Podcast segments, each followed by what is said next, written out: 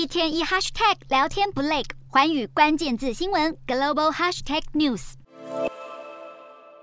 日前，美国国务卿布林肯与中国外交部长王毅在纽约联合国大会场边举行会谈，台湾问题成为焦点。而会后不久，布林肯更向美国媒体表示，台湾有事恐影响全球经济。二十三号，美国哥伦比亚广播公司 CBS 专访布林肯时，他重申台海和平稳定至关重要，并且深切担忧中国采取行动试图改变现况。然而，台湾生产半导体的能力如果遭到破坏，对于全球的经济将有毁灭性的影响。另一方面，台湾作为半导体等关键零组件的重要供应商，随着台海局势迅速成为全球地缘政治的热点之一，已经让美国企业忧心忡忡。二十三号，英国金融时报报道，财经研究平台 Centio 指出，美国上市公司向证券交易委员会 SEC 提交的年度报告显示，有一百一十六间的企业将台湾列为是业务风险因素之一。此外，如果以十二个月内的滚动平均值来看，九月更出现了至少十六年来的高点，其中以科技公司，特别是半导体产业最为关切台湾情势。昨，日媒对台积电的海外布局也格外关关注。日本记者直击台积电在日本九州熊本市新建晶圆厂，厂址去年十一月还只是一片空地，如今正在全力抢进度，力拼明年九月完工。而日本政府也积极与美国合作，以确保晶片的供应链。另一方面，从摩根大通集团董事长戴蒙、美国银行总裁莫尼罕到华企集团执行长弗瑞塞等美国三大投行的掌门人，日前也在国会山庄听证会上承诺，如果北京当局无力犯台，使得美国宣布加以制裁，将会撤出所有的中国据点，也被视为是拜登签署晶片法案之后，美国业界的又一新动作。